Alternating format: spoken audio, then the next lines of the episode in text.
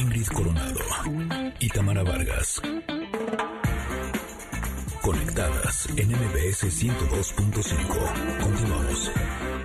La vida tiene tu nombre, mujer de las mil batallas, la fuerza de tu mirada, con el valor no se esconde, hay que plantar la esperanza en el lugar donde duele, para que crezca bien fuerte, en el miedo que acompaña. Y sigues tan bonita como ayer. Estaba esta mañana escuchando la cápsula de Gaby Vargas y me sorprendió, eh, no de buena manera, que actualmente el cáncer de mama es la primera causa de muerte en mujeres en México. Eh, el día de hoy justo es el Día Mundial de la Lucha contra el Cáncer. Eh, de mamá y justo eh, me da mucha alegría poder recibir al doctor Carlos Alberto Domínguez Reyes, él es director médico de FUCAM, de la Fundación de Cáncer de Mama, eh, porque nos va a hablar justo de este tema y sobre todo de la importancia en la prevención y en la detección oportuna para que ya no haya más mujeres que mueran por esta causa. desde esta mañana los invitamos en nuestras redes sociales a que nos manden todas las preguntas que tengan con respecto a este tema. Ya hemos estado recibiendo muchas e intentando intentaremos leer la mayor cantidad aquí al aire para que el doctor no las pueda responder. Pero eh, yo creo que algo bien importante es que de entrada sepamos qué es el cáncer de mama, doctor. Buenos días. Hola Ingrid, eh, buenos días Tamara. Es un gusto y un placer estar con ustedes y con su público. Bueno, el cáncer de mama es, es, una enfermedad eh, neoplásica, es una célula maligna que aprendió a no morir todas las células tienen algo que se llama apoptosis, que es una muerte celular programada. Por ejemplo, la plaqueta dura 7 días, el eritrocito 21 días y mueren y regeneran. El cáncer encontró la, la fórmula para no morir. Si tiene los nutrientes adecuados, no se muere, pero a costo de ser un monstruo, de destruir a su huésped. Un parásito convive con su huésped porque mm. come de él, pero el cáncer no. El cáncer solo nace para morir y destruir. O sea, lo único que hace es destruirte y como bien lo dices, actualmente la prevención en cáncer de mama es la piedra angular de para disminuir el índice de, de muertes. Eh, nosotros no sabemos a qué mujer le va a dar cáncer. En el 90% de los casos, este, esta enfermedad es de nuevo. Eh, surge de repente y en el 10% de los casos es hereditario, ¿no? Este, ¿En qué porcentaje, perdón? En el 10%. Okay. Eh, hay un gen mutado y a todas las, eh, las mujeres de esa familia les va a dar cáncer. Pero bueno, el cáncer de mama en México es la primer eh, causa de muerte por enfermedad maligna en mujeres de mayores de 25 años. Te puedo decir que a nivel mundial se registran más de 2 millones, 2 millones 200 mil casos al año. En América Latina estamos alrededor de 680 mil casos. En México, 27 mil 600 casos anuales nuevos y 7.300 muertes por cáncer de mama. Eh, no solo a la mujer le da cáncer de mama, también le da cáncer de mama al varón, pero es un número muy reducido. Menos del 1% de los casos de cáncer de mama eh, son en varones. Mm. Doctor, hay bueno, tengo una pregunta doble. Eh, hay mujeres, ya nos decía usted que por herencia puede, podemos tener un porcentaje alto de, contener esta enfermedad, pero ¿qué nos hace proclives a tener cáncer de mama, esa es una, y la otra, cuáles son los focos rojos eh, que, debe, que tenemos que tener en cuenta o tomar en cuenta para, para precisamente estar atentos a que no tengamos esta enfermedad. Ok, bueno, eh, los factores de riesgo para el, cáncer de mama principalmente son, eh, en el 90% de los casos, es uno, ser mujer, dos, eh, tener una ventana estrogénica amplia. Esto quiere decir eh, que la mujer tenga un periodo menstrual mayor de 40 años, que haya empezado a menstruar antes de 12 años y que termine después de los 52 años. Otro factor de riesgo es no haber tenido un hijo antes de los 30 años de edad. Esto está demostrado que confiere un factor de riesgo. La ingesta de alcohol diaria, 5 gramos aproximadamente, dos copas de alcohol diarias es un factor de riesgo. Eh, la grasa corporal es un factor de riesgo porque la la grasa corporal hace, secreta hormonas. Eh, hay una hormona que se aromatiza y se vuelve parecido al estrógeno. Entonces, entre más grasa corporal tenga una mujer, tiene más hormonas en su cuerpo. La mm. obesidad y el sedentarismo ya que 7 de cada 10 eh, cánceres de mama se alimentan de hormonas. Entonces este es un factor muy importante también. Otro factor importante es haber recibido radiación en la juventud. ¿Qué tipo de radiación? Hay algunas enfermedades como los linfomas que necesitan radiarse partes del cuerpo y esto confiere un riesgo más elevado. Ahora, mujeres que tengan eh, familiares en primer grado, esto quiere decir que tengan eh, una hermana con cáncer de mama o eh, la madre con cáncer de mama, una hija con cáncer de mama, tienen aumentado el riesgo, o mujeres que tengan dos familiares en segundo grado, por ejemplo, las tías y, la abuelita, ¿no? Y una hermana es está aumentado el riesgo. También en los últimos años se ha visto que las mujeres que su padre tiene cáncer de próstata tiene un riesgo aumentado de cáncer de mama porque parece que es el análogo, sería el prototipo para el hombre porque se alimenta de hormonas también, de testosterona, y el cáncer de mama eh, de estrógenos principalmente. Estos son, son los riesgos, también el, el tabaquismo y la ingesta después de la, de la menopausia, la ingesta de, de hormonas, de terapia de reemplazo hormonal por cinco años, por más de cinco años, se ha demostrado que aumenta el riesgo de cáncer de mama. No así los anticonceptivos. En mujeres que están en edad fértil y están tomando anticonceptivos o parches, etcétera, etcétera, no hay un estudio fehaciente que demuestre que esto aumenta el riesgo de cáncer de mama. Pero sí te puedo decir que el 60% de las mujeres no tienen ningún riesgo de cáncer de mama y les da cáncer. Eh, no sabemos a qué mujeres les va a dar cáncer, como explicaba, para no, no confundir el todas las mujeres tienen riesgo de cáncer de mama, pero solo el, el 10% tienen riesgo de que toda la familia tenga cáncer de mama, como el efecto de Angelina Jolie. Esto se llama cáncer de mama hereditario. Pero bueno, estos son los principales factores identificados eh, para el riesgo de cáncer de mama. Ahora, ¿cuáles serían las señales de alarma que una mujer debe darse cuenta de que eh, en ese momento tendría ya que irse a revisar con urgencia? Bueno, eh, Primero, el, el, problema del cáncer es que no duele. Lo ideal es detectarlo cuando no se toca, mediante un estudio de imagen, una mastografía, por ejemplo. Y los signos que nos hablan de que hay un cáncer o un tumor es eh, una bolita en el pecho. Eh, la mujer debe tocarse, debe conocerse. Lo ideal es que se explore una vez al mes, siete días de la menstruación, o si es irregular y no está menstruando, eh, que escoja un día al mes. Para que ¿Siete días después de la menstruación? Así es. O sea, de que empezó Sí, o de que termine. ¿Por qué? Porque en el periodo menstrual hay más hormonas y los pechos muchas veces se inflaman, duelen, etcétera, etcétera. Y después de que se desinflamen, la mujer tiene que aprender a conocer su cuerpo, porque no todas las mamas son lisas, hay mamas nodulares, etcétera, etcétera. Entonces, este, nosotros eh, necesitamos que la mujer se empiece a autoexplorar a partir de los 20 años de edad, eh, cada mes.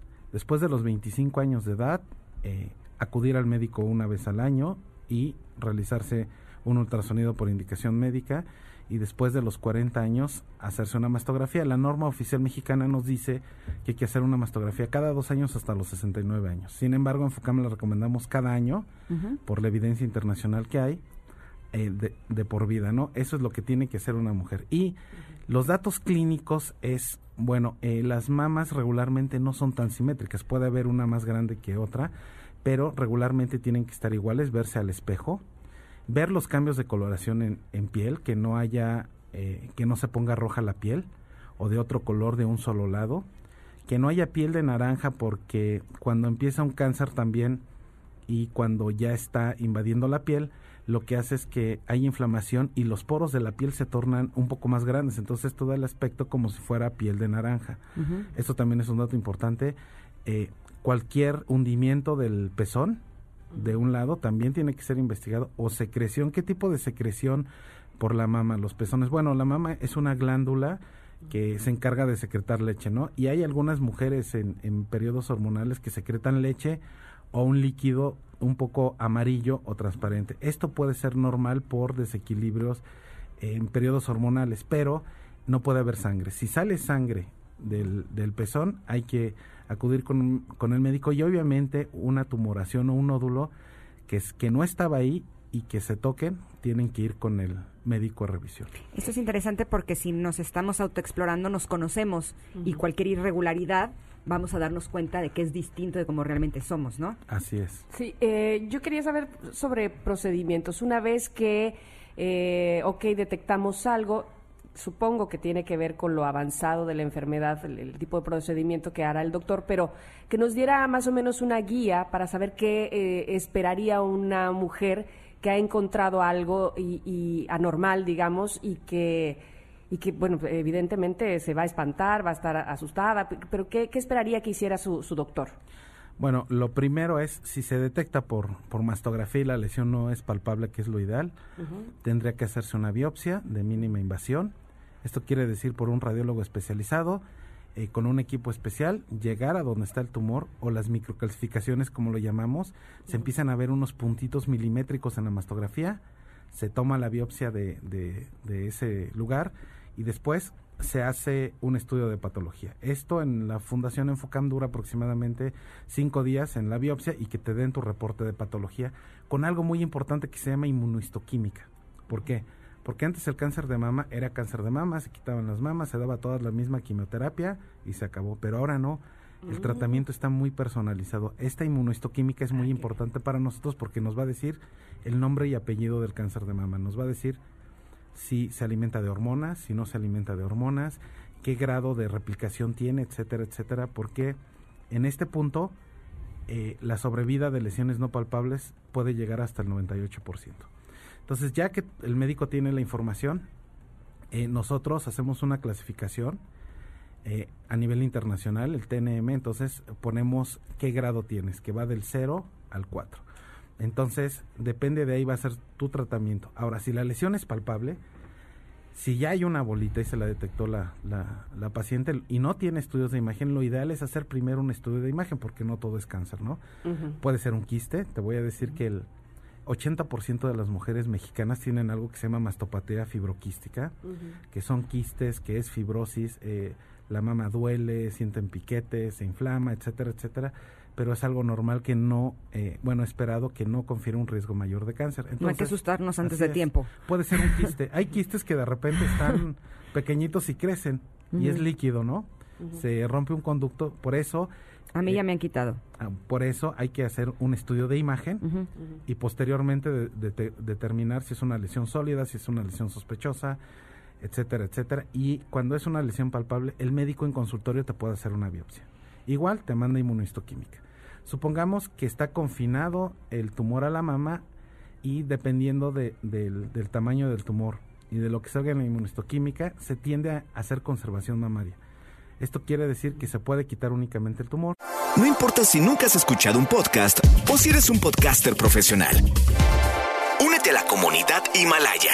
Radio en vivo. Radio en vivo. Contenidos originales y experiencias diseñadas solo para ti. Solo para ti. Solo para ti. Himalaya. Descarga gratis la app.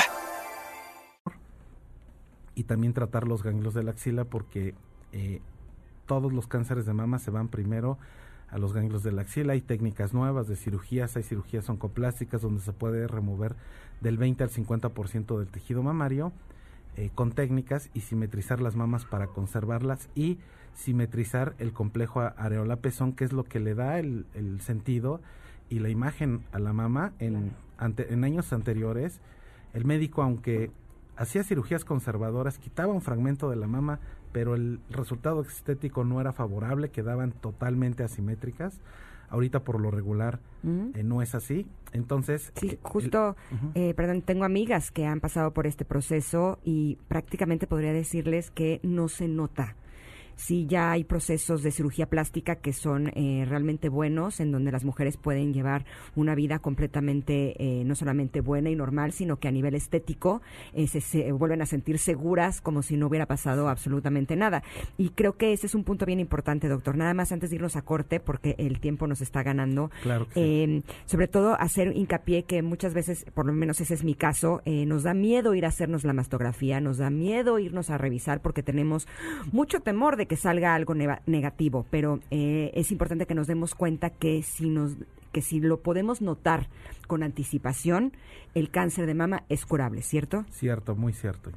Sí, entonces eh, yo invito a todas las mujeres que el día de hoy eh, utilicemos este día, que es un día eh, internacional de la lucha contra el cáncer de mama, para que vayamos a revisarnos, para que nos demos cuenta que es importante para nosotros y también para nuestras familias que nosotras estemos bien y para eso pues mejor ya ir y checar que todo esté correcto. ¿No crees, Tamara? Totalmente de acuerdo. Es, es el doctor al principio nos daba eh, pues en cantidades y en cifras, una realidad que evidentemente es pues es muy pesada y, eh, y, y, tenemos que hacer algo para bajar esas cifras y definitivamente lo que hay que hacer es cuidarnos, protegernos, vernos, verificar que todo esté bien, eh, nosotras mismas, pues es, es, algo que es una tarea nuestra, una tarea personal. Le agradecemos muchísimo, doctor Salvador, no, Carlos. Doctor Carlos, ya estaba yo confundiendo doctores. El doctor Salvador fue el pediatra que hablamos hace rato. Doctor Carlos, le agradecemos mucho que haya estado con nosotros, que nos haya abierto el panorama y que nos haya dado datos tan, tan importantes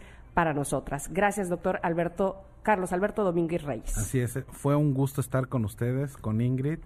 Este, bueno, tóquense y cuando tengan 40 años de edad, regálense una mastografía, por favor. Muy Perfecto. ¿Para acceder a FUCAM es en la página? Sí, puede ser en la página o www.fucam.org.mx o, en redes sociales, en Twitter, arroba eh, FUCAMAC, o también tenemos este Instagram y Facebook. Perfecto. Muchísimas Ahí gracias. estamos siguiendo. Muchas gracias, doctor. Un gusto, un placer. Igualmente, nos vamos a ir a un corte, pero todavía tenemos más invitados, más diversión, más entretenimiento, más información y más de todo. Recuerden más que conexión. Es, Hot Monday, o sea, lunes de... Mmm, regresamos a Conectadas.